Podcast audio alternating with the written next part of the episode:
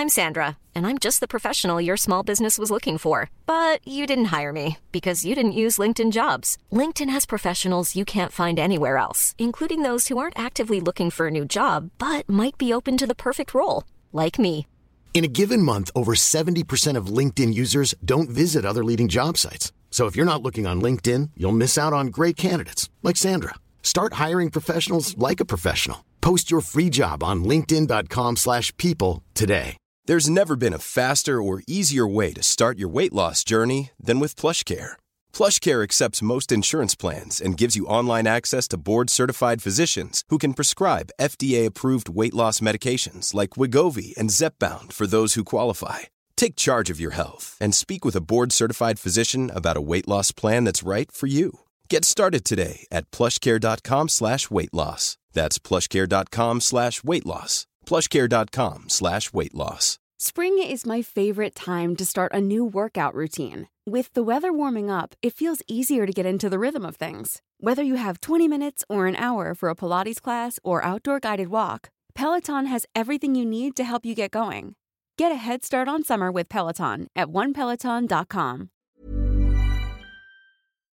Bonjour à tous et bienvenue dans ce nouvel épisode d'Anomia. Je m'appelle Valentin Tonti-Bernard et j'ai décidé de créer ce podcast pour vous permettre de découvrir la vraie vie des avocats. Quels sont leurs succès, quels sont leurs échecs, comment ont-ils réussi à, à faire avancer leur carrière. Aujourd'hui, j'ai le grand plaisir de vous présenter un épisode un petit peu particulier puisque à cause du confinement, nous avons dû passer en distanciel, ce qui fait que le son sera un petit peu moins bon, j'en suis vraiment désolé, mais le contenu sera de grande qualité parce qu'aujourd'hui nous recevons Julie Evangeliesti. Julie est avocate associée au sein du cabinet Nomos. Elle pratique et dirige, plutôt co-dirige, la pratique éménée de ce cabinet d'avocats. Elle va vous raconter ses 12 ans dans un cabinet anglo-saxon, ce qu'elle a réussi à faire, quelles ont été ses difficultés, quels sont ses combats et comment gère-t-elle sa pratique aujourd'hui. L'épisode est incroyable, il est également disponible en vidéo sur notre site internet, donc n'hésitez surtout pas à regarder ces deux contenus.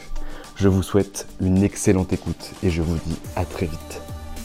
Avant d'écouter cet épisode, je voulais vous parler de la formation Boost. Boost, c'est une formation business de 18 heures dédiée aux avocats, divisée en trois modules stratégie opérationnelle, acquisition client et optimisation de l'activité. Ce programme a été pensé pour développer vos cabinets d'avocats et vous permettre d'acquérir de nouveaux clients. Grâce à nos intervenants de haut rang, tous expérimentés et issus de HEC, de Polytechnique et de Centrale, vous aurez un programme interdépendant qui vous permettra d'acquérir des compétences pratiques que vous pourrez appliquer immédiatement. Pour en savoir plus, je vous donne rendez-vous sur le site de Anomia, www.anomia.fr, sur la rubrique Formation Boost. Si vous avez besoin de quoi que ce soit, n'hésitez surtout pas à nous contacter. Bonne écoute.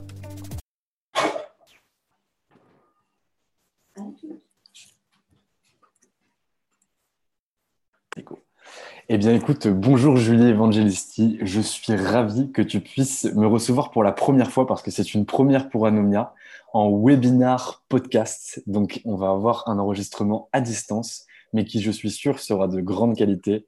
Bonjour Julie Evangelisti. Bonjour Valentin et merci pour cette euh, invitation. Eh bien avec grand plaisir. Donc déjà, j'aimerais bien savoir un petit peu qui tu es. Est-ce que tu pourrais te présenter s'il te plaît? Alors avant ça, je voudrais d'abord te féliciter pour une chose. Euh, je voulais te dire que jeune, jeune avocate, stagiaire, étudiante, j'aurais adoré avoir un média comme ça. Euh, avoir ce type d'informations, connaître le parcours des gens, connaître un peu les atmosphères dans les cabinets, c'est super précieux, super rare, super utile pour les jeunes et même pour les moins jeunes. Et rien que pour ça, bravo. Eh ben, merci beaucoup, c'est super gentil. Je ne savais pas du tout, c'était pas du tout préparé. Mais en tout cas, je te remercie, ça nous fait grand plaisir et on a beaucoup de messages en ce sens, c'est super chouette. Et maintenant, on est là, Oui, pas pour parler de moi et pas pour me vanter, mais pour parler uniquement de toi. Alors, est-ce que je peux réitérer ma question? Julie, pourrais-tu te présenter s'il te plaît, me dire qui tu es, quelle est ta pratique, quel est ton métier, où est-ce que tu travailles?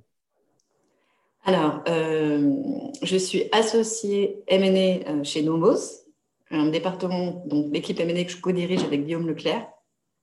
Je pense que pour commencer, on peut le faire dans l'ordre chronologique et je peux t'expliquer un peu mon parcours. Carrément. Euh, j'ai commencé mes études à la faculté de droit de Nice ce qui n'est pas hyper courant dans le milieu parisien. dans un amphithéâtre qui pour moi est certainement l'un des plus beaux de France parce que lors de la, pendant la première année, en tout cas à Nice et à mon époque, les, les, cours avaient lieu au CUM, qui est sur la promenade des Anglais, c'est le centre universitaire méditerranéen. Et donc depuis l'amphithéâtre, nous avions une magnifique vue sur la mer il nous suffisait de traverser la route pour aller nous baigner. Donc le taux de réussite n'était pas exceptionnel, mais comme souvent en première année, euh, bon, j'ai quand même réussi à passer ma première problème. Euh, j'ai continué mes études à Nice euh, en ayant conscience très tôt qu'il fallait que je travaille beaucoup parce que très tôt, j'ai voulu partir de Nice et ne pas exercer à Nice. Et j'ai fait un DJCE à Montpellier. Petite parenthèse, j'ai fait des stages très tôt, euh, dès la deuxième année, et euh, je pense que c'est... Alors, à l'époque, c'était assez euh, commun aussi, mais ça l'est encore plus aujourd'hui. Je pense que pour les jeunes qui nous écoutent, c'est hyper important d'en faire le plus possible et le plus tôt possible, parce que ça permet de savoir ce qu'on a envie de faire, de voir plein de choses différentes. Et moi, personnellement, il y a deux stages qui m'ont particulièrement marqué et qui ont marqué en tout cas mon cursus. Euh, le premier, j'étais en deuxième année, c'était dans un cabinet d'avocats canois. Euh, et l'avocat, euh, mon maître de stage, qui faisait du contentieux, beaucoup de procédures collectives et qui était un avocat généraliste, hein, clairement, s'intéressait à tout, était hyper ouvert d'esprit, était très charismatique et m'a dit un jour, écoute, si tu veux faire du droit des affaires, le truc vraiment sexy, glamour et le truc qui fonctionne en ce moment, euh, bah, c'est le droit des affaires à Paris dans les cabinets anglo-saxons, ou en tout cas dans quelques cabinets d'affaires parisiens, mais il faut savoir parler anglais, il faut avoir une double formation. C'était en province, hein, c'était à Cannes. Hein. Euh, alors moi, j'y connaissais rien, mais ça m'avait l'air super. J'ai eu tout de suite des étoiles dans mes yeux. Je me suis dit, je veux faire ça. Et donc très tôt, euh, malgré ma fac de province et voilà, bah, j'étais très orientée. C'était mon but, quoi. Euh, et, ensuite, j'ai commencé à faire des stages euh, alors, euh, à Paris. Et l'autre stage qui m'a beaucoup orienté, c'est pour ça que c'est important de parler des stages dès le. Parce que finalement, c'est quand même souvent déterminant pour ceux qui en ont fait, qui en ont fait pas mal. Le deuxième stage qui a marqué mon parcours, c'est j'étais chez Fidal en stage lors de mon DJCE, parce qu'il fallait faire un stage chez Fidal, tu sais, je crois que tu sais, tu connais. J'ai fait la même chose que toi. Voilà. Euh, et, je me disais euh, que faire du droit boursier, c'était hyper glamour et que je ferais des stages à la commission des opérations de bourse à l'époque. Alors, on dirait un dinosaure un peu, mais maintenant, c'est l'AMF. Hein. Et euh, j'avais envoyé un CV, lettre de motivation, je n'avais pas de nouvelles et je savais qu'on était très nombreux à postuler. Et naïvement, du haut de mes 21 ans, je me suis dit, bon, bah, c'est pas grave, hein, je vais faire du follow-up, je, vais les... je vais les appeler. Et donc, je les ai appelés, j'ai appelé le secrétariat, l'accueil, hein, la commission des opérations de bourse, tous les jours. Et les assistantes étaient au bout du roule au bout d'un moment et m'ont dit, bon, écoutez, on ne vous donne pas les gens du service juridique, enfin, ils ne parlent pas comme ça aux stagiaires, enfin, aux postulants, aux candidats. Et il y en a une au bout d'une semaine dix jours qui m'a dit, euh, bon, appelez après 20h30, euh, c'est la directrice juridique qui répondra. Et là, j'ai eu un choc parce que je me suis dit, euh, ah, bah, carrément, la directrice juridique, c'était peut-être pas la personne qui voulait parler pour mon stage.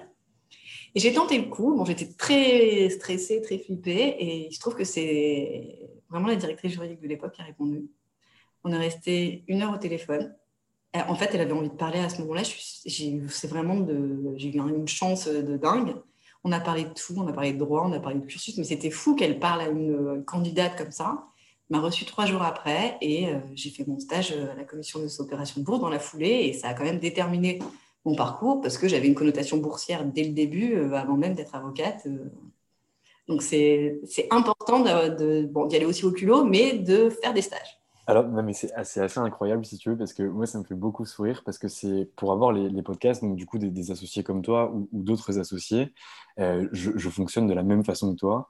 Et j'ai notamment euh, une, dédicace à faire à Isabelle, qui est euh, l'assistante de Jean-Michel Darrois, que j'ai dû appeler dix fois en la suppliant de me, mettre numéro un sur les gens à rappeler, en lui demandant quels étaient ses chocolats préférés avant que Jean-Michel puisse me rappeler. Et lorsque Jean-Michel m'a rappelé, il m'a dit qui est ce jeune homme qui harcèle ma secrétaire? Et c'est comme ça que j'ai rencontré Jean-Michel Darrois. Comme quoi, à l'usure. À l'usure, mais sympathiquement. Il faut toujours avoir le sourire, c'est super important. Exactement. J'ai une question à te poser parce que je suis complètement d'accord avec toi. Les stages, c'est vraiment le plus important. Moi, j'en ai fait comme toi chez Fidal ou dans d'autres cabinets d'avocats avant. Donc, du coup, sur Nancy, puisque moi aussi, je viens d'une fac de province, j'ai fait un DGCE qui est celui de Nancy et pas celui de Montpellier. J'ai une première question à te poser. Est-ce que c'était Mousseron, le président du DGCE de Montpellier, du temps où tu y étais? J'ai pas entendu. Est-ce que tu peux Est-ce est que c'était Mousseron, Pierre Mousseron, le président du DGCE quand tu y étais? Oui. D'accord. Voilà, simple question. La réponse est oui. Très clair. Donc, du coup, tu fais ton DGCE à Montpellier. Et là, du coup, est-ce que tu retournes dans, tes, dans les endroits où tu avais des paillettes dans les yeux, c'est-à-dire dans les cabinets anglo-saxons à Paris, pour faire du droit des affaires? En fait, j'ai fait mon DGCE à Montpellier et dans la foulée, j'ai passé le concours d'avocat et je l'ai eu. Donc, je me suis retrouvée avec le CRFPA à 21 ans, j'avais un an d'avance et, euh, et il se trouve que c'était la crise et que euh, donc j'en ai profité pour faire des stages, mais j'en ai profité aussi pour postuler euh, un LLM, King's College. Donc, j'ai fait des stages euh, chez Mayer Brown, j'ai fait des stages chez Sherman Sterling en marché de capitaux où j'ai travaillé nuit et jour. Euh, et j'ai vu pas mal de prospectus. Et je suis partie en LLM. Et, et le LLM a été une super expérience, là aussi, pour les, plus jeunes qui nous écoutent. Enfin, je le recommande vraiment parce que euh, humainement, c'est super. Euh, on se fait un réseau, une famille, on va dire, euh, en tout cas un réseau de, confrères et de consoeurs étrangers euh, qu'on garde souvent longtemps. Encore maintenant, moi, je travaille avec des, ex-LLM. Ça permet d'être à l'aise en anglais, évidemment, et de voir un autre, un autre système que le nôtre, puisqu'ils sont beaucoup plus proactifs en cours. Euh, les gens participent beaucoup plus. euh, ça n'a rien à voir avec la fac euh, de droit française. Et donc, c'était hyper intéressant. Enfin, vraiment, j'ai adoré ce LLM. Et à l'issue, enfin, même avant la fin du LLM, j'ai fait une job fair et j'ai été recrutée par Linklater. Très j'ai clair. euh, avant la fin de mon LLM. et J'ai commencé chez Linklater dans la foulée, dans le bu- au bureau de Paris. Très clair. Donc, c'était ma question. Et donc, du coup, dans quel département? Alors, c'est très drôle parce que lors de mes entretiens euh, chez Linklaters euh, d'embauche, hein, lors de cette job fair, j'expliquais, euh, du haut de mes euh, 24 ans, que le prospectus et le marché de capitaux, euh, c'est bon, j'avais donné. et que vraiment, euh, c'était très sympa, hein, le, Capital Market, j'adore et tout, mais vraiment, si on pouvait ne pas me mettre en marché de capitaux, c'est très sympa parce que chez Linklaters, euh, à l'époque, encore maintenant, quand on commence la première année, on fait six mois, six mois. Six mois dans une pratique, six mois dans une autre. Et on m'a mis directement, en plus c'était l'associé, c'était Philippe Herbelin qui m'a reçu en entretien, il m'a mis directement dans son équipe en marché de capitaux. Alors, il se trouve que c'était une équipe euh, bah, géniale parce que c'était une des meilleures, et c'est encore une des meilleures équipes de la place. Euh, elle était chapeautée par Gilles Andréo, Philippe Herbelin. Je me suis retrouvée dans le bureau de Séverin Robillard. Et euh, c'est une période qui m'a beaucoup marquée parce qu'on a beaucoup, beaucoup travaillé, mais dans une ambiance hyper positive, hyper sympa, avec des gens humainement vraiment top. À un point qu'à l'issue de ces six mois, je me suis même demandé s'il fallait pas que je reste et que je fasse que je continue dans cette équipe au marché de capitaux. Euh, et finalement, je suis partie en M&A et, euh, j'ai fait six ans en M&A chez Linklaters. Ok. Du coup, est-ce que tu peux rentrer un peu dans le détail et, descendre dans la granularité euh, par rapport au moment où tu es recruté? Donc là, tu te retrouves dans ton équipe de marché de cap euh, chez, euh, chez Link. Tu fais tes six ans derrière en M&A et j'aimerais bien que tu nous dises quelles étaient tes missions au quotidien et surtout quelles sont les, quelle est l'expérience et les responsabilités que tu as pu prendre en tant qu'avocate au sein de ces cabinets-là pendant toute ton évolution. Est-ce que tu as des étapes marquantes? Oui, j'ai plusieurs étapes marquantes. Euh, alors d'abord, ça a été une, formation extraordinaire parce que c'était les années. Bon, alors, euh, enfin, euh, clairement, je bilais plus de 2000 heures par an pendant à cette, à cette époque-là, hein, avec enfants et sans enfants hein, d'ailleurs. Est-ce que, est-ce que tu peux donner un peu le- le- le- la comparaison ou en tout cas euh, nous dire ce que ça représente 2000 heures par an de, de- de facturation? Alors 2000 heures par an, ça veut dire qu'on travaille quasi tous les soirs, euh, très très très très souvent les week-ends, tous les jours fériés bien sûr, et, euh, et souvent pendant ses vacances. Très clair. qu'on arrive à un état de fatigue assez avancé, mais qu'on est boosté par l'adrénaline. Moi, j'avais, euh, quand j'ai commencé chez suis, j'étais rattachée à l'équipe. Enfin, la, la personne avec qui je travaillais le plus, c'était Thierry Riguet, qui était un disciple de Thierry Vassonne. Donc, on faisait beaucoup de boursiers, euh, droit des sociétés cotées. J'ai fait beaucoup de deals cross-border. Et Thierry avait une particularité. Alors, euh, je dirais pas qu'il était pédagogue, mais euh, très vite, il m'a responsabilisé et, et il m'a mis bah, sous le feu des projecteurs assez rapidement. Alors, il, était du genre, à, par exemple, à 2-3 heures du matin, en pleine réflexion sur un mémo où, il m'a fait des commentaires à l'époque à l'écrit. Hein. Il était du genre à mettre un bof sur le côté, sur le paragraphe, sur le côté que je vais rédiger. Et là, à 2 heures du matin, il fallait se questionner, bof. Euh, alors, qu'est-ce que ça peut bien vouloir dire? Ça veut dire que je reformule complètement, qu'il y a un truc qui ne va pas plus. Bof. voilà. Ou, euh, bon, bah écoute, je te fais confiance. Euh, bon, bah, tu, peux l'envoyer. ah bon? Voilà. Donc, par exemple, hein, des choses comme ça, c'était des dossiers très vite, on a été. Euh, Enfin, j'ai l'impression que c'est une génération parce que c'est. J'imagine que c'est quand même encore un peu comme ça dans les cabinets, mais je trouve qu'il y a quand même eu un avant et après euh, la crise des subprimes. Euh, moi, quand j'ai commencé, c'était avant, c'était en 2005. les jeunes étaient, tout était fait pour qu'on travaille dans de super conditions. Même si on travaillait beaucoup, il y avait un vrai esprit d'équipe entre collaborateurs dans ces cabinets-là, c'est up or out. Donc, soit tu es très bon euh, et tu restes, soit tu n'es pas hyper adapté. Pas forcément parce que tu n'es pas bon, mais juste parce que ça ne fonctionne pas pour toi. Et dans ce cas-là, eh ben, il faut sortir. Ils te font clairement sortir. Euh, et donc, il y a une. Y a une euh, oui, tu es entouré de gens qui sont quand même assez bons techniquement. un vrai esprit d'équipe et, c'était une période très, très intéressante. Sur des situations très techniques et j'ai été responsabilisée très tôt. Et, donc, quand tu arrives donc, sur ta pratique M&A, donc du coup sur laquelle tu restes plus longtemps et sur laquelle tu es encore aujourd'hui, même si tu es dans un autre cabinet d'avocats, tu restes six ans sur cette équipe. Est-ce qu'il y a un changement d'activité à l'intérieur du département dans lequel tu es?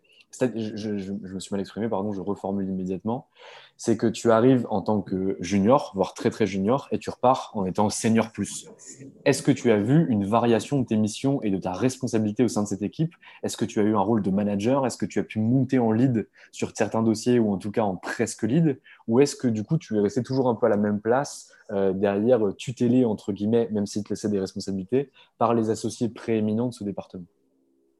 Ah non, clairement, il y a une vraie, euh, en fonction de la seniorité, il y a une vraie évolution. Donc, on arrive, quand on est tout jeune, dans le bureau d'un associé. Euh, donc, moi, c'était Séverin et euh, Thierry. et ensuite, au fur et à mesure, très vite, on nous apprend à déléguer. et donc, on est, on est habitué dès plus jeune âge à manager, en fait. Alors, au départ, c'est des stagiaires, après, c'est des juniors, après, c'est des juniors et des mid, et après, c'est des seniors. Et ensuite, et très vite, tu prends le lead sur les dossiers parce que, euh, bah, parce que ton associé te fait confiance, parce que c'est lui qui t'a formé, il sait très bien comment tu raisonnes, parce que euh, bah, parce qu'il y a plein de dossiers. il y en a beaucoup, beaucoup. Et, même s'ils sont tous différents, euh, bah, tu as une méthode de travail. Tu sais, moi, j'ai vu énormément de choses. cette période-là, elle était très dure parce que, parce que j'ai beaucoup, beaucoup travaillé, mais j'ai vu énormément de dossiers. Donc, au bout d'un moment, tu es à l'aise, tu as les raisonnements et tu arrives à raisonner sur un peu tout. Et est-ce que tu es uniquement passif? Je vais préciser ce que signifie pour moi la passivité, parce que quand tu me dis que tu billes 2000 heures par an, on ne veut pas être passif. Mais est-ce que tu étais passif uniquement sur la réception de dossiers? C'est-à-dire qu'il y a un client qui call euh, Link pour derrière une opération de M&A, et donc dans ce cas, tu la réalises? Ou est-ce que tu étais dans une démarche active au niveau de l'acquisition client, ou en tout cas de la fidélisation des clients qui avaient déjà le cabinet? En fait, les clients, au bout d'un moment, te connaissent. Hein. et puis, en plus, passer des nuits et des week-ends au cabinet, bah, ça rapproche, ça rapproche entre collaborateurs. Mais souvent, les clients sont avec nous aussi. Hein. Euh, donc, il suffit d'avoir fait une opération ou euh, un mémo en boursier ou une problématique. Moi, j'étais hotline, on va dire, de certaines directrices juridiques de sociétés cotées. Donc, elles n'appelaient plus Thierry euh, à certains moments, quand il n'était pas joignable ou quand c'était des, des, choses qu'elles estimaient que je pouvais régler. Donc, très vite, bien sûr, les clients t'appellent toi. Ça veut dire quoi du coup hotline? Ça veut dire qu'à toute heure du jour et de la nuit, tu dois être disponible en cas d'une problématique rencontrée par une de ces sociétés? Tout à fait. D'accord. C'est un bon résumé. ok. Est-ce que tu as des, faits marquants ou euh, un, élément à nous donner sur euh, un, moment qui t'a particulièrement marqué, soit en bien, soit en mal, quand tu étais chez Link pendant ces six années de M&A euh, Alors, un Parce que tout à l'heure, tu nous as parlé un peu de. de, de j'ai pas rebondi dessus, mais on peut en parler maintenant si tu veux. Si tu veux pas en parler, tu me dis immédiatement, il n'y a pas de difficulté. Tu m'as dit j'ai bidé 2000 heures avec et sans enfant. Oui, bah alors c'est un peu en lien avec ça. C'est que. Euh, donc, comme je disais, il y a pour moi, il y a un avant, et dans les cabinets euh, d'affaires, il y a un avant et après euh, euh, crise des subprimes, Lehman, comme il y aura certainement un avant après Covid. Euh, qui sont des grosses crises qui ont marqué le marché. Et donc, pendant cette période-là, il y avait euh, toute une génération de filles qui en ont profité pour faire des enfants, puisqu'on travaillait moins. Euh, et donc, en 2009, il y a eu quelques, on était quelques-unes à avoir accouché et avoir des enfants. Et c'est vrai que ce qui m'a marqué, c'est que très vite, et c'est là qu'on voit qu'on a vu la différence, parce qu'avant ça, on la voit pas trop, les c'est les mêmes, euh, c'est le même travail, c'est, on est traité pareil entre euh, collaborateurs hommes et femmes. Et après ça, après un enfant, en général, j'ai vu très vite la différence de traitement, les problématiques qu'il y avait où on ne se souciait pas. Enfin, finalement, euh, qu'on ait des enfants ou pas, tout le monde s'en fichait si on faisait le job. Sauf que le job demandait d'être là très longtemps, très souvent. et donc, moi, très vite, j'ai voulu m'organiser parce que j'ai un petit côté maman italienne aussi. Avocate d'affaires et maman italienne, ça n'empêche pas. Et donc, je rentrais plus tôt, je m'occupais des enfants et euh, bah, je me reconnectais tous les soirs. Euh, ça, je l'ai fait euh, et je le fais encore aujourd'hui. Sauf un impératif qu'on débloque en réunion et tu as une négo, un closing, un signing et tu peux pas. Et ça, ça ce qui m'a donc marqué par rapport à cet équilibre vie privée, vie, vie pro, c'est qu'il y a énormément de filles qui ont renoncé. Alors, on leur a fait un peu renoncer. Hein. Pas que complètement euh, de leur faute. Et du coup, j'ai vu partir en entreprise énormément de mes, euh, mes concerts. Mes amis, euh, il y a eu. Alors, il y a un mélange de plusieurs choses, mais j'en ai vu énormément, même la majorité, surtout en MLA, partir en entreprise. Et alors, pourquoi toi, tu as décidé justement de rester? Parce que tu, avais, tu, tu, nous expliques que tu avais trouvé une certaine forme d'équilibre, étant donné que tu arrivais quand même à rentrer chez toi. Précaire, un équilibre. Et un, équilibre précaire, tu, as raison de le souligner, un équilibre précaire, mais en tout cas qui était nécessaire pour euh, que tu continues à avoir cette place au sein de ce cabinet d'avocat, pas être placardisé et continuer à t'épanouir dans ton job pour pas justement devoir partir en direction ou choisir un cabinet euh, de moins haut de gamme. Donc tu as fait ce choix, c'est un choix qui est difficile, euh, qui nécessite justement les sacrifices que tu as pu faire, qui sont beaucoup plus importants que ceux que pourrait faire un homme. Mais du coup, pourquoi toi tu as fait le choix de rester? Alors moi j'ai fait le choix de, rester parce que, euh, au-delà du fait que j'adorais mon métier, euh, j'avais pas développé, en fait je ne savais pas, j'avais pas le temps de développer ma clientèle. Je travaillais tellement pour le cabinet que j'avais vraiment pas le temps. Et j'avais bien compris que dans ce type de structure, en tout cas, il n'y avait pas de femme associée equity. J'avais aucun modèle. Euh, et ceux qui étaient associés à cette époque-là, c'était des, associés euh, qu'on appelle les services partners. Il y avait très peu de, en tout cas en femmes, c'était voilà, il n'y avait pas de femmes equity. Euh, il n'y avait pas de rainmaker femme. Et, et, je me suis, alors je prétends pas du tout être rainmaker, mais je me suis posé la question si j'avais une capacité à développer moi-même ma clientèle parce que j'aimais bien les rapports humains, que commercialement, je, pensais que j'étais pas si mal. Et, finalement, j'avais jamais eu cette opportunité. Enfin, j'avais l'opportunité de développer des clients existants du cabinet, mais euh, bah, j'avais j'avais pas eu l'opportunité de développer ma propre clientèle. Et puis, c'était le moment où justement je montais en seniorité et donc mes contacts commençaient aussi à monter en seniorité en entreprise. J'avais envie de changer d'air. J'avais compris qu'ils n'associeraient pas de femmes. Euh, et donc, j'ai voulu changer de cabinet et je suis partie. Ok, ça se fait difficilement ça, au bout de six ans, on part, euh, on est quand même bien installé. En M&A chez Linklaters, qui est, enfin, qui est quand même un, beau cabinet de place. Derrière, comment ça se passe ce processus de changement? Quels sont les cabinets que tu targetes et quelles sont tes conditions pour partir? Alors, j'ai été chassée, clairement. Euh, mes conditions, c'était d'avoir un environnement différent. C'est-à-dire que je ne voulais pas aller chez Fresh Sud ou Clifford je voulais quelque chose de différent pour justement avoir de nouveaux horizons. Mais moi, très jeune, j'ai toujours, j'ai fait 12 ans en cabinet anglo-saxon. Et euh, déjà étudiante, j'avais pas envie d'aller dans un cabinet français parce que j'avais envie de rester dans une ambiance multiculturelle. Euh, quand même ouverte d'esprit, un peu anglo-saxonne, et j'avais pas envie de faire euh, quatre courbettes à mon senior partner ou managing partner pour pouvoir lui parler. Puis j'avais pas trop, enfin j'avais quand même entendu pas dire que c'était encore plus cloisonné, encore plus paternaliste et euh, dans les cabinets français, et j'avais donc vraiment pas envie d'aller dans le cabinet français. C'est des clichés, hein. je le précise, mais à l'époque, bon bah voilà, je raisonnais comme ça et je te réponds sincèrement. Tu as bien raison. voilà, c'est ce que j'avais en tête. Et euh, j'ai été donc chassée pour Salence. Salence, c'était euh, un, c'était un cabinet qui était aussi euh, implanté à l'international, qui s'est développé encore plus de Dentons. Les associés étaient plus âgés. Je me suis dit que ça allait être très différent. C'était pas le même marché, c'était pas la même ambiance. Et je leur ai donné leur chance parce que j'avais envie de voir autre chose.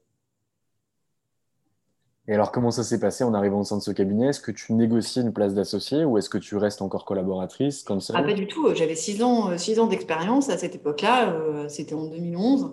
Euh, il n'était pas question de négocier une place d'associé, ni de counsel d'ailleurs, surtout pas en M&A. c'était déjà un peu, il y avait déjà des combats, enfin, comme dans tous les cabinets, c'est très compliqué. Et puis j'étais jeune, et, mais, mais ça m'a permis. Alors, c'était pas du tout le même type d'opération, c'était des opérations plus petites. Euh, mais je continue à faire du coursier. J'ai fait une belle OPA euh, euh, chez, chez Denton. beaucoup, beaucoup d'opérations cross-border encore. Donc, je restais dans cette ambiance internationale multiculturelle que j'adorais, que j'adore encore. Et, mais ça m'a permis de développer ma clientèle. Parce qu'il y avait un, je travaillais moins. Et donc, ben, j'ai pu commencer, enfin, mes contacts ont commencé à me donner des dossiers en direct, les bureaux étrangers ont commencé à me donner des dossiers. Et euh, j'ai pu développer une clientèle comme ça et avoir mon propre chiffre assez rapidement. Donc là, ça veut dire finalement que tu changes de prisme. Ton métier, qui était un métier de développeur interne ou de, de, de, de cross interne au cabinet d'avocats, d'exécutant et d'opération. Ouais. Mais du coup, là, c'est vraiment un métier où tu vas avoir cette double casquette, où tu vas finalement conserver ce que tu faisais chez Link sur des dossiers qui sont plus petits, mais toujours en cross-border, et derrière, en même temps, pouvoir développer et diversifier ta clientèle.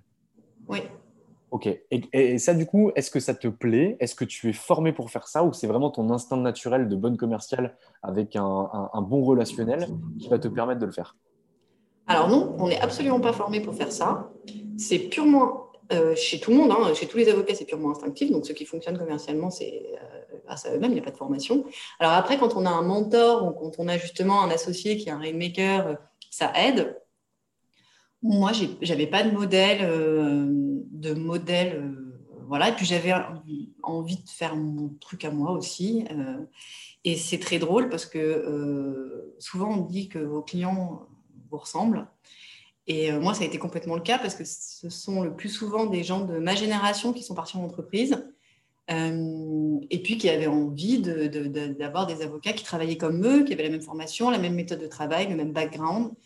Euh, ouais, les mêmes méthodes de travail. Euh, et puis en plus, quand c'est quelqu'un qu'on connaît, avec qui on a travaillé pendant longtemps, c'est encore plus facile. Et, euh, et voilà, ça s'est passé comme ça pour moi. Donc c'est du, du hasard et c'était un espèce d'instinct. Je savais qu'il y avait un truc que je n'avais pas encore bouclé, que je n'avais pas creusé et qui s'est révélé être bah, correct. C'était une bonne analyse, j'ai bien fait de le faire.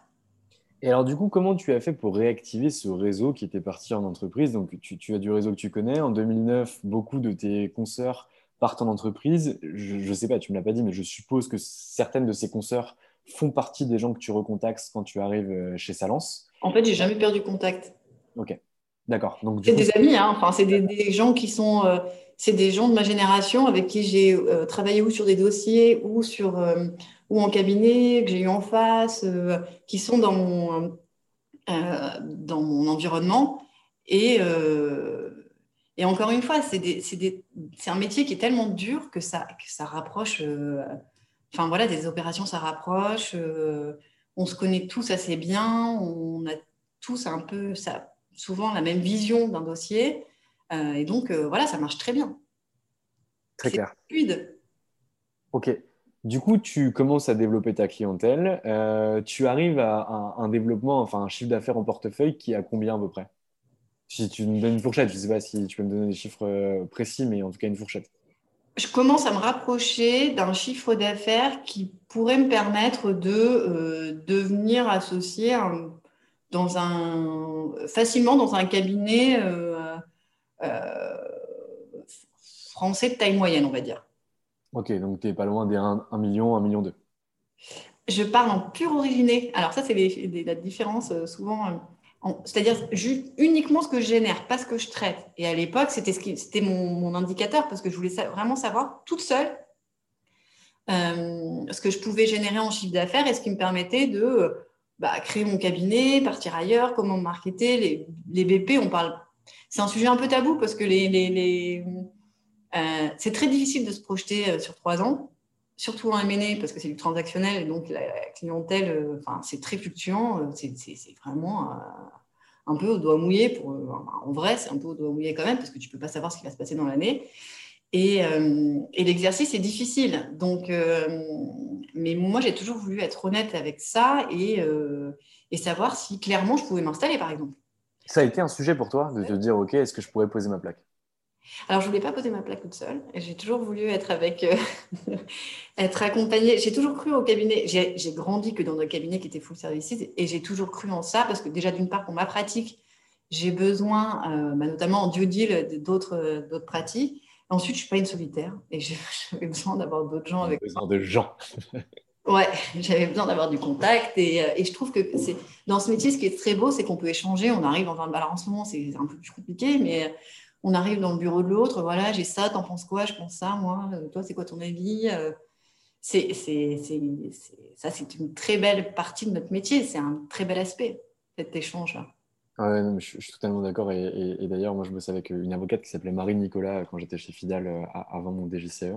Et c'est ce que j'aimais beaucoup, c'est qu'elle venait, alors que j'étais que stagiaire, elle venait me voir dans son bureau. Elle avait toujours cette énergie que toi, tu peux avoir. Elle aimait l'échange et j'avais mon mot à dire, même si j'étais que stagiaire, en me demandant, ben voilà, genre, j'hésite entre une caution et une garantie à la première demande. Qu'est-ce que tu mettrais en place? Qu'est-ce que tu ferais? Pour quel intérêt économique? Qu'est-ce qu'on va chercher derrière?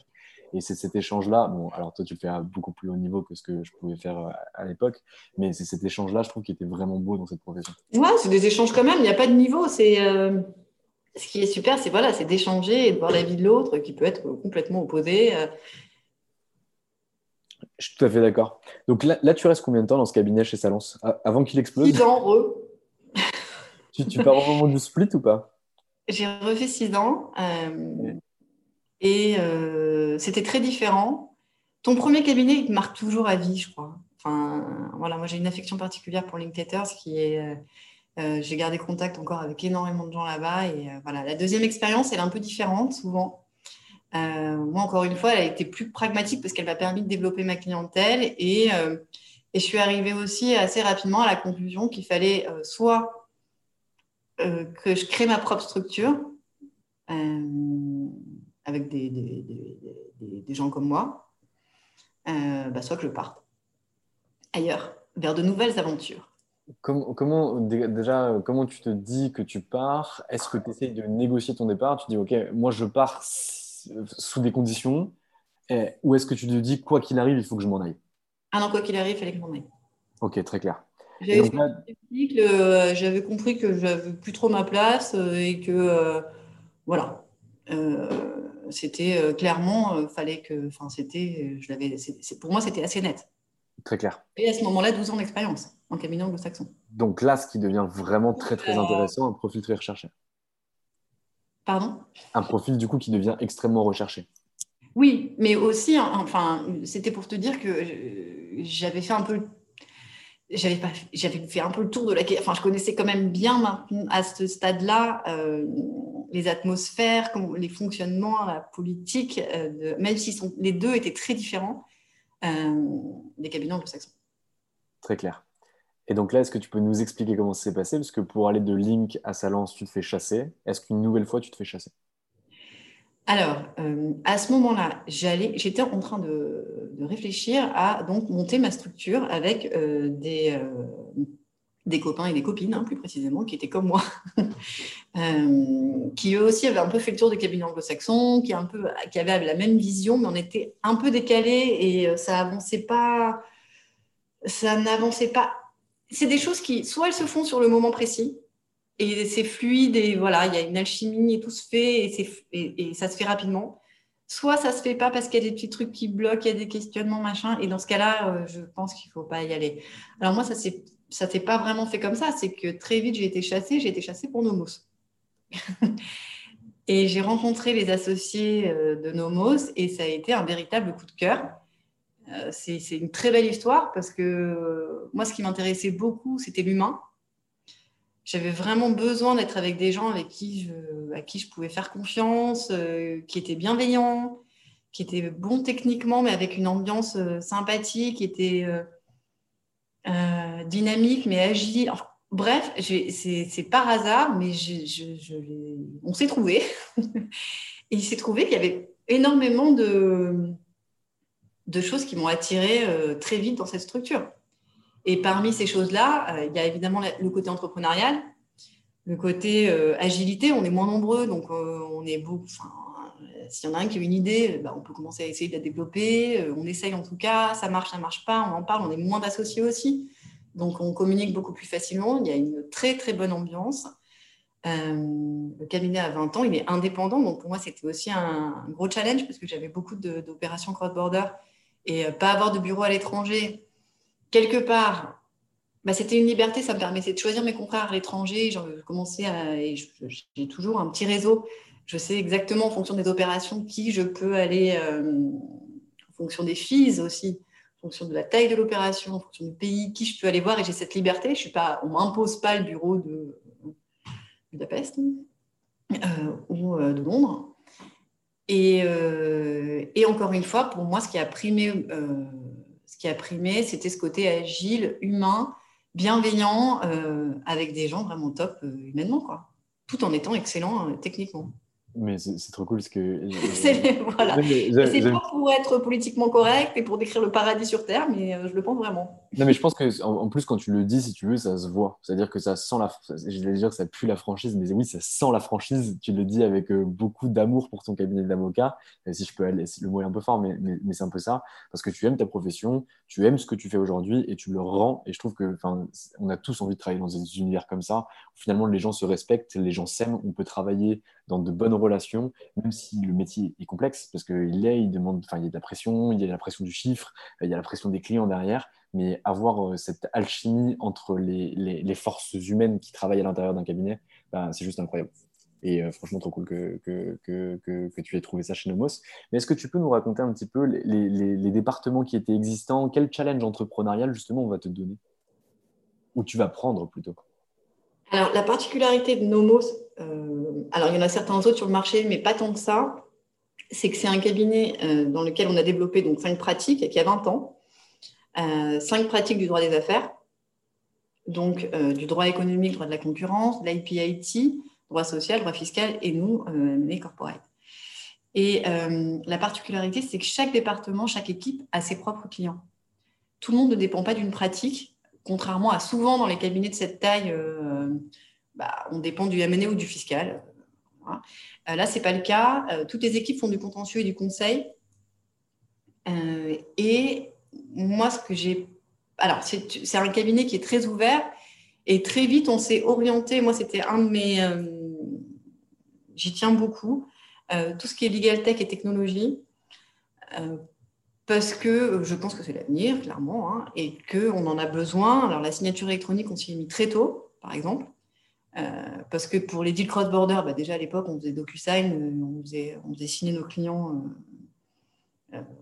par voie électronique. Euh, c'est un truc qui m'a intéressé très tôt, je trouvais ça dingue, et, mais c'est pas ma pratique, je peux pas m'en servir bien évidemment, c'est plus en droit du travail par exemple.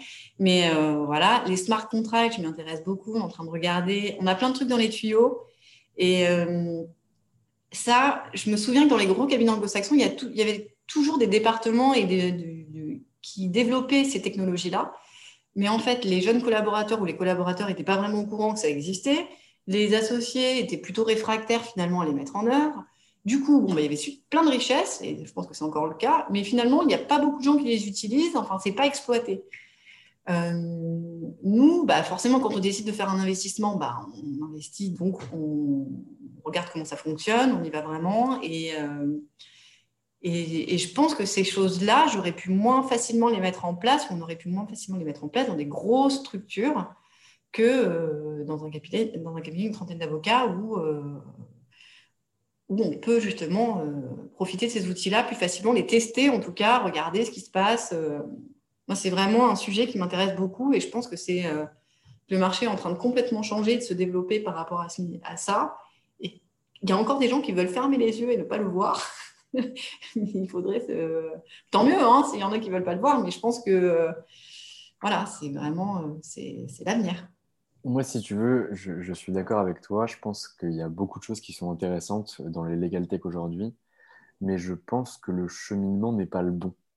C'est-à-dire qu'aujourd'hui, beaucoup de cabinets d'avocats pensent à l'automatisation et à l'outil avant de penser aux objectifs et aux process à mettre en place. Pour moi, l'outil n'est qu'un pont qui permet de relier un point A à un point B, mais généralement, ce point A et ce point B sont très très mal définis et très très mal compris par les cabinets d'avocats. Et si Concrètement, tu peux me donner un exemple concret? Exactement. Je vais te donner un exemple concret. Aujourd'hui, on est mandaté par un avocat, enfin un cabinet d'avocats qui fait plus d'une cinquantaine d'avocats euh, sur le, barreau parisien. Aujourd'hui, son objectif, c'est de pouvoir permettre à ses consuls d'axer le business development et de pouvoir justement aller chercher de nouveaux clients pour s'émanciper d'un associé qui est monocéphale pour permettre au département de se développer en chiffre d'affaires.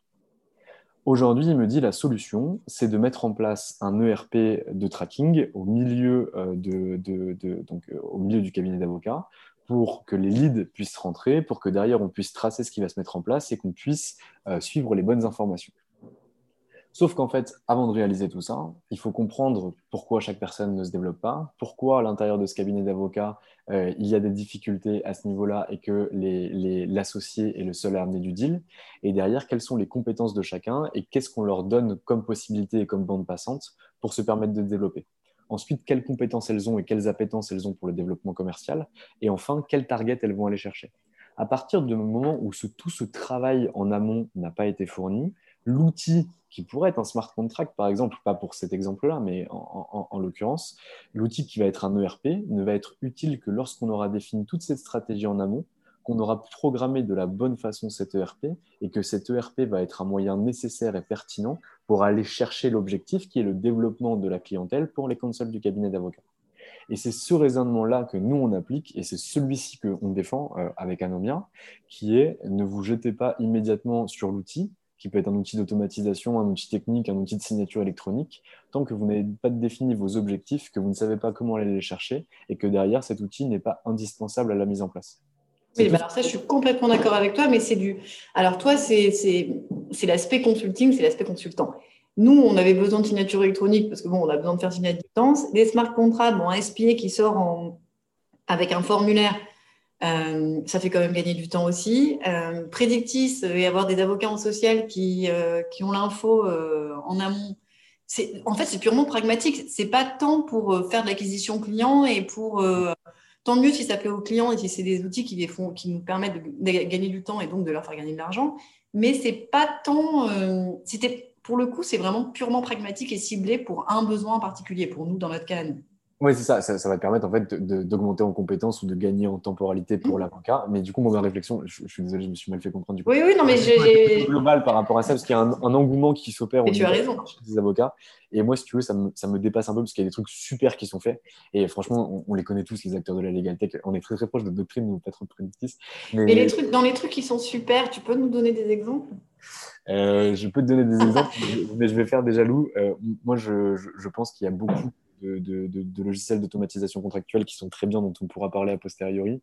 Euh, il y, a, y, a, y, a, beaucoup de boîtes qui se lancent, euh, qui naissent et qui meurent tous les jours par rapport à la mise en relation entre avocat et client donc ça, c'est pas destiné à des cabinets comme Nomos, mais plutôt des avocats individuels ou des collaborateurs qui veulent constituer leur. Et on est démarché beaucoup hein, par des boîtes comme ça. Ouais, je sais. Il y en a, il y en a très peu qui ont, qui ont trouvé leur, leur, modèle économique aujourd'hui, mais euh, qui vont, euh, je l'espère, en tout cas, peut-être qu'un va réussir à le trouver. Il y a des boîtes euh, qui sont des legal tech, du coup, mais pas destinées aux avocats ou outils pour avocats, mais destinées directement aux justiciables qui font un travail correct par rapport aux objectifs des entrepreneurs qui viennent les contacter, comme Legal Start, euh, Legal Place, euh, euh, Captain Contrat.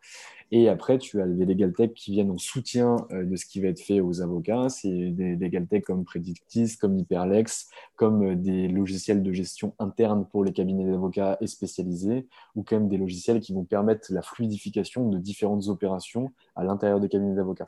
Mais on, pourrait en discuter plus en détail. Nous, on les, on les connaît, on discute avec non, mais c'est des sujets intéressants, moi j'aime bien. Ok, super. Bon, maintenant, on en revient un petit peu à toi. Aujourd'hui, c'est quoi ta vision de la profession d'avocat? Moi, je vais te donner celle d'Anomia et tu vas me dire un peu ce que tu en penses. Aujourd'hui, je pense que le métier d'avocat est à 50% un métier de technicien, un métier d'expérience par rapport au juridique, et à 50% un métier de chef d'entreprise ou en tout cas un métier d'entrepreneur. Qu'est-ce que tu en penses? Quelle est ta vision? Qu'est-ce que tu pourrais nous dire par rapport à ça? Alors, je suis assez d'accord. Mais sauf que le problème, c'est que dans les faits, il y a certains avocats qui sont hyper bons techniciens, mais qui ne sont pas du tout chefs d'entreprise, mais du tout, du tout. Et d'autres qui sont hyper bons commerciaux, mais pas trop techniques. Donc, le 50-50, dans l'absolu et en théorie, oui. Mais au final, dans la vraie vie, bah, c'est compliqué à, alors, bien sûr, pour un, pour un avocat euh, qui a son compte, bon, lui, il n'a pas le choix. Euh, voilà. Mais dans des plus grosses structures, on trouvera quand même toujours encore des avocats qui sont techniques et on est très content euh, qu'ils soient là pour, pour traiter et développer nos clients. Et on aura toujours des gens qui sont. Qui, qui... Ce n'est pas une majorité, malheureusement. J'espère que dans les prochaines générations, ça changera un peu. Qui sont intéressés par cet aspect entrepreneurial et euh, qui aiment faire euh, aussi, parce que c'est aussi ça, hein, être associé, c'est faire du RH, faire du marketing, c'est faire de la stratégie, c'est, euh, c'est oui, c'est gérer les finances, c'est, c'est faire du commercial. Alors moi, ça m'a toujours beaucoup plu et je trouve que c'est aussi toute la beauté, la richesse de ce métier, de faire que du technique. il y a un petit côté, enfin, on loupe un petit volet, mais il y a des gens qui sont pas faits pour ça et qui n'ont pas envie de faire ça et qui sont pas bons pour ça et qu'on ne peut pas forcer à faire ça. Euh, donc euh, voilà. Et effectivement, dans l'absolu, euh, l'avocat idéal 2020, il a toutes ces casquettes-là et il sait s'en servir. Ok, je te donne une hypothèse et tu me dis ce que tu en penses. Nous, on enfin, alors, moi, du coup, je fais partie d'un collectif qui s'appelle le collectif Droit comme un H, et du coup, on va pouvoir faire un parallèle avec ça. Euh, Stéphane Baller, qui a créé ce collectif avec Mathieu Juglar, euh, œuvre pour qu'il y ait plus de personnes handicapées au sein des cabinets d'avocats, mais on va oublier le volet handicapé pour que je puisse te donner ma théorie par rapport à ça je suis d'accord avec toi, je pense qu'il y a des avocats qui sont des purs techniciens. Tu prends un mec comme Daniel Gutmann, c'est une référence en droit fiscal, je ne l'ai jamais vu en, relation client, je ne le connais pas, je ne peux pas savoir si oui ou non il est bon, mais au vu de ce qu'il arrive à pondre et à la qualité de ce qu'il peut donner, il doit passer énormément de temps sur la technique. Est-ce que dans les cabinets d'avocats ou dans un cabinet d'avocats comme Nomos, comme Salance ou comme Linkletters, est-ce qu'il a déjà été pensé des modes d'organisation où des avocats vont travailler en binôme avec un développeur, entrepreneur, avocat qui va avoir toute la phase de gestion de la clientèle, d'acquisition de nouveaux clients, de upselling par rapport aux clients existants, de cross-selling par rapport aux autres départements du cabinet d'avocats, et un avocat qui serait derrière plutôt en bac, beaucoup plus technique et un travail de connivence ou en tout cas de complicité, de complémentarité qui pourrait exister entre ces avocats-là. Est-ce qu'il y a des modes d'organisation comme ça que tu as pu voir au sein des cabinets d'avocats? Et si ce n'est pas le cas, qu'est-ce que tu penserais de ce mode d'organisation? Bon, alors ça nous renvoie à une question euh, piège, qui est le mode de rémunération des associés. Parce que forcément, en fonction du mode de rémunération, ce n'est pas du tout les mêmes alliances en interne et pas du tout les mêmes comportements. Donc ça, je pense que tu es au courant et euh, on n'en parle pas beaucoup non plus. Mais, euh, mais en fonction d'un cabinet qui est un pur it what you kill ou qui fonctionne qu'avec du lockstep, ça ne sera pas du tout les mêmes comportements. Dans un cas, tu peux le mettre en place, dans l'autre cas, ça, ça, va être plus compliqué. Parce que l'origination client, elle va être compliquée à déterminer, etc. Après, ce qui est sûr, c'est que les, les... dans les cabinets, on n'est pas formé à la stratégie, on n'est pas formé euh, au management, euh, on est... enfin, tout ça, on l'apprend sur le tas. Tout le monde barbote un peu dans une espèce de... Non, mais c'est vrai ta question, c'est est-ce que c'est structuré clairement Et euh, oui, il y a des départements marketing, mais avant qu'un département marketing dise clairement un truc comme ça et que la fille du marketing se fasse pas envoyer directement balader, parce que c'est un peu le, problème, par le managing partner du, cabinet, euh, il faut vraiment qu'elle ait beaucoup de crédibilité et qu'elle arrive à bien développer son, son, sujet. Après, je pense que c'est une très très bonne idée. Hein mais tu, genre, même, ça, enfin, on, dérive sur un autre sujet du coup qui, qui sont les départements marketing, BD et communication au sein des cabinets d'avocats.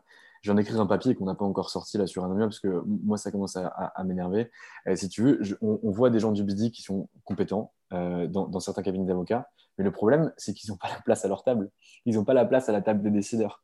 Donc en fait, les avocats ou les partenaires de, grands cabinets d'avocats, notamment anglo-saxons, parce que c'est plutôt eux qu'on rencontre en ce moment, euh, ne savent même pas ce qu'ils font. Disent, mais de toute façon, les mecs, ils quittent à 18 heures, euh, qu'est-ce qu'ils font exactement? On sait rien.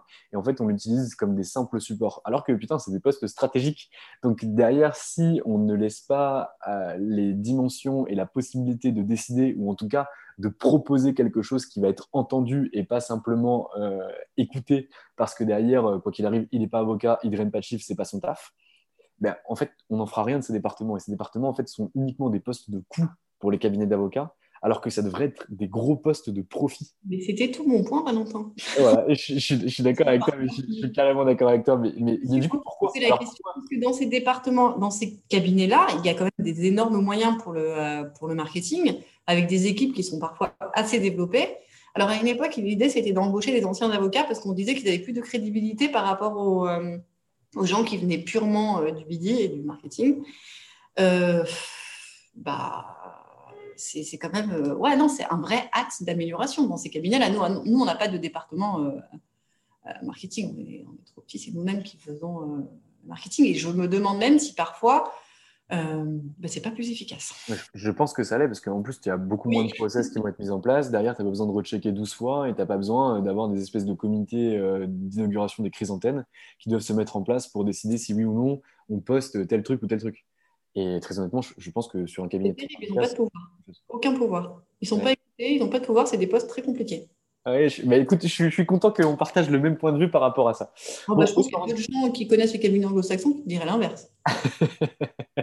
bon, après, faut, si tu veux pas avoir la langue de bois, tu peux avoir une langue de bois. Hein, non, non, j'aime pas trop. bon, aujourd'hui, donc tu es chez Nomos. Moi, j'aimerais bien que tu me parles un petit peu euh, du développement chez Nomos, de ta pratique, de ce que tu fais en ce moment et de tes ambitions au sein de ce cabinet. Je sais que la question est large, elle est longue, elle est multiple, mais je sais que tu auras les moyens d'y répondre. Alors, euh, actuellement, donc, je fais toujours du M&A, du droit des sociétés et du droit des sociétés cotées. Euh, on fait euh, actuellement pas mal de restructuration de gros groupes qui détournent parce que bah, du fait de la crise. on fait aussi de l'investissement, on fait un peu de PE en ce moment aussi. On a une équipe de deux associés, donc je suis associée, je co-dirige le département avec Guillaume Leclerc. On a quatre collaborateurs et une paralégale. Euh, on n'a pas vocation tout de suite à se développer euh, en termes de, nombre supérieur de collaborateurs. On est bien comme on est là. Euh, au sein du cabinet, c'est différent. Il y a eu des départs récemment d'associés qui étaient fondateurs et donc qui ont vocation à être remplacés par du sang neuf. donc il va y avoir des changements et des annonces dans les prochains mois. c'est on n'a pas, encore une fois, on n'a pas vocation à devenir, on veut rester indépendant et on ne va pas s'associer avec euh, des gros anglo-saxons, même si ça a été euh, des propositions euh, qui étaient récurrentes pendant pas mal d'années. Christophe Peckner, mon associé, pourra t'en parler. Il voulait absolument pas, on ne veut toujours pas être, on, veut, on tient à notre indépendance vraiment.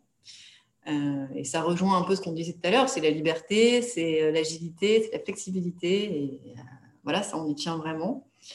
Euh, on a un cabinet qui se développe de plus en plus, euh, mais sur un modèle euh, qui est un modèle un peu différent dans le sens où on a des clients qui sont très fidèles, qui sont très variés, parce que ça peut être des très gros groupes internationaux, américains dans le foot, par exemple, des très gros groupes ou dans le streaming, par exemple aussi. beaucoup de, clients dans les médias. c'est des secteurs très variés.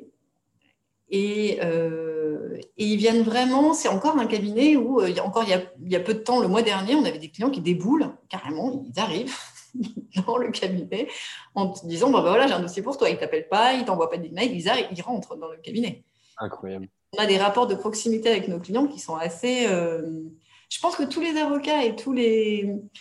Euh, tu sais, pour faire un gros pas en arrière, c'est mon. J'avais pas d'avocat dans la famille. Euh, et c'est mon, père qui, était, qui est chef d'entreprise, qui a toujours eu des avocats et qui a, qui a eu une relation très, très particulière et très privilégiée avec un avocat qui m'a quelque part donné envie de faire ce métier parce qu'il avait une telle relation de proximité, de confiance et des rapports très très particuliers avec son avocat que ça m'a aussi donné envie de faire ce métier. Et je pense qu'aujourd'hui, on a avec beaucoup de nos clients des rapports comme ça, qui sont très très proches. Et je pense que c'est important aujourd'hui euh, de, pouvoir, en tout cas pour un cabinet indépendant, et moi si j'ai monté aujourd'hui un cabinet d'avocat, j'aurais ce rapport-là avec les gens. Moi je pense toujours à mon mentor euh, qui, qui, est un mec exceptionnel, enfin, Jacob Abou, euh, il a monté 300 boîtes dans sa vie. Si tu veux, c'est le type de client qui peut arriver chez toi et te claquer Bon, il faut que vous fassiez ça pour demain, peu importe le prix, demain ça doit être fait. D'ailleurs, on acquiert une boîte qui se trouve, je sais pas, à Roubaix. Il y a 600 personnes à l'intérieur, il faut que vous me checkiez s'il n'y a pas de problème avec les contrats de travail. Et c'est un mec qui a ce, côté-là, c'est je te tape dans la main, je te le dis une fois, ça marche comme ça. Et ce côté un peu businessman à l'ancienne que moi j'aimerais conserver si j'étais avocat aujourd'hui et que je montais mon cabinet. Oui, alors il y a ce côté businessman à l'ancienne, mais il y a aussi le côté euh, euh, nos directeurs juridiques qui sont euh, en télétravail et qui ont envie de venir télétravailler chez nous. Ah ouais? Ça existe. Ah, c'est chouette en vrai. Ça fait assez souvent. Alors en ce moment, c'est plus compliqué pour des raisons sanitaires, mais oui, nos clients euh, régulièrement viennent, ils ont besoin de nous voir et puis ils continuent à travailler dans nos, salles de réunion. Quoi. Ah oui, c'est une relation très privilégiée. C'est une certaine, euh, euh, une très bonne ambiance.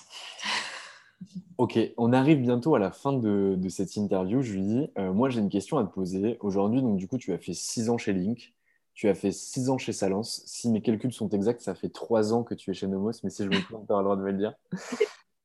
Quels sont tes objectifs euh, pour la suite? Qu'est-ce que tu aimerais faire? Qu'est-ce que tu aimerais faire? Alors, ce que j'aimerais faire, ce n'est pas forcément personnel, c'est un sujet qui me tient à cœur. Euh, c'est le sujet des femmes avocates. Je trouve et j'aimerais et j'essaye, en tout cas à ma petite mesure, d'aider le plus en plus et de plus souvent euh, pour qu'elles ne soient pas dégoûtées du métier, qu'elles ne se disent pas qu'il faut forcément choisir entre le pro et le perso, euh, qu'elles peuvent y arriver, qu'on a besoin de femmes associées, qu'on a besoin de femmes à des postes à responsabilité à tous les niveaux dans les cabinets d'avocats, et pas seulement associées, euh, voilà, typiquement euh, marketing, des gens brillants qui sont en marketing et qui arrivent à s'imposer, qu'il faut de l'audace, qu'il faut beaucoup d'énergie, qu'il faut beaucoup de résistance, mais que surtout pas renoncer, parce qu'il y en a tellement qui renoncent, parce qu'il y a le plafond de verre, parce qu'il y a bah, parce qu'il y a euh, les enfants, parce qu'il y a beaucoup d'heures, parce que c'est compliqué, parce que les gens ne sont pas toujours agréables, euh, qu'il y a certains égaux, qu'il y a beaucoup de paternalisme et que il faut pas, enfin voilà, il faut là-dessus, j'aimerais beaucoup que euh, dans les prochaines années, on continue et qu'on en voit de plus en plus, qu'on voit de plus en plus de femmes associées, de femmes avocates épanouies, qu'on voit dans les médias, qu'on voit, oui, qu'ils soient plus visibles parce que finalement, on les voit pas beaucoup. Euh, on les entend pas beaucoup, je trouve. Hein. Et euh, comme je te le disais, moi, j'ai toujours cherché plus jeune un modèle féminin euh, bah, que je n'ai pas trouvé. Il faut se le créer, hein, euh, c'est important. Mais en tout cas, ce message, c'est un message optimiste et d'espoir.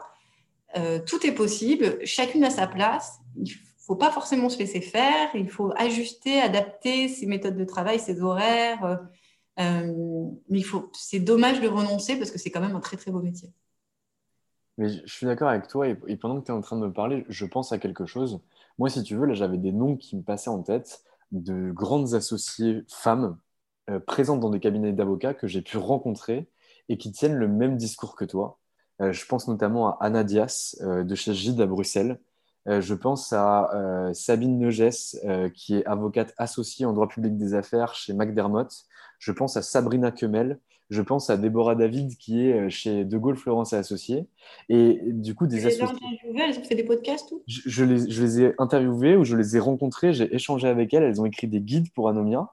Et en fait, je trouve ça dommage parce que euh, je, trouve ça exceptionnel le message que vous véhiculez, mais vous le véhiculez chacune euh, de, façon unique de votre côté, ce qui est déjà super. Mais en fait, ça serait pas mal qu'on puisse en fait juste vous mettre en relation et que peut-être vous puissiez échanger par rapport à ça. Parce que je pense qu'il y a des trucs super à mettre en place. Nous, on est des hommes et je pense qu'aujourd'hui, malheureusement, les, hommes n'ont pas leur place dans l'initiation, doivent arriver à posteriori de l'initiation pour justement euh, qu'on puisse travailler ensemble. Parce que je, pense qu'il y a, enfin, aujourd'hui, les hommes et les femmes doivent parler pour justement euh, qu'on arrive à faire taire ces, inégalités. On n'est pas ennemis. Hein.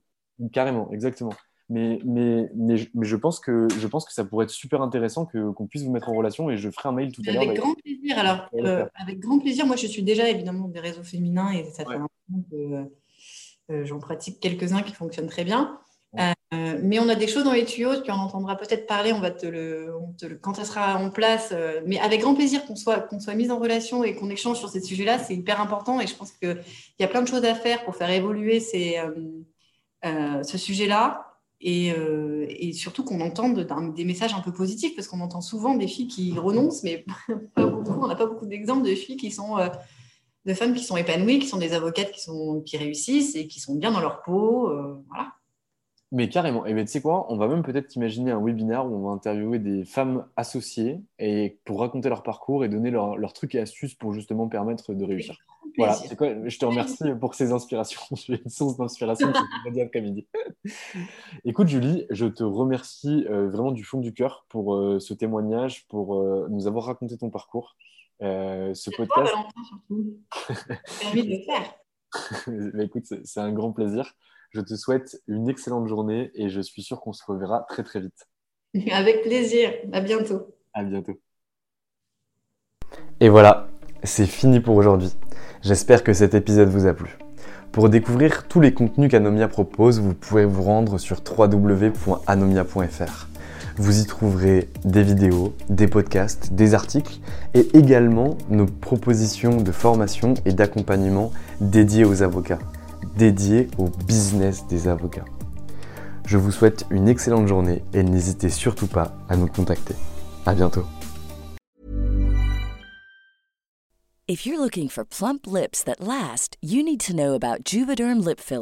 With Juvederm Volbella XC and Juvederm Ultra XC, your lip look, whether it's subtle or bold, can last up to one full year with optimal treatment and no additional maintenance. Find a licensed specialist and see if it's right for you at juvederm.com today. That's J U V E D E R M.com. Add fullness to lips in adults over 21 with Juvederm Volbella XC or Juvederm Ultra XC. Do not use if you have severe allergies or a history of severe allergic reactions, or if you're allergic to lidocaine or the proteins used in Juvederm. Tell your doctor if you have a history of scarring or taking medicines that decrease the body's immune response or that can prolong bleeding. Common side effects include injection site redness, swelling, pain, tenderness, firmness, lumps, bumps, bruising, discoloration, or itching. As with all fillers, there's a rare risk of unintentional injection into a blood vessel, which can cause vision abnormalities, blindness, stroke, temporary scabs, or scarring. For full important safety information, visit juvederm.com.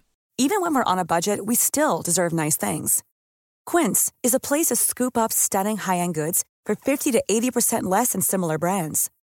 They have buttery soft cashmere sweaters starting at $50, luxurious Italian leather bags, and so much more. Plus, Quince only works with factories that use safe, ethical, and responsible manufacturing. Get the high-end goods you'll love without the high price tag with Quince. Go to quince.com slash style for free shipping and 365-day returns.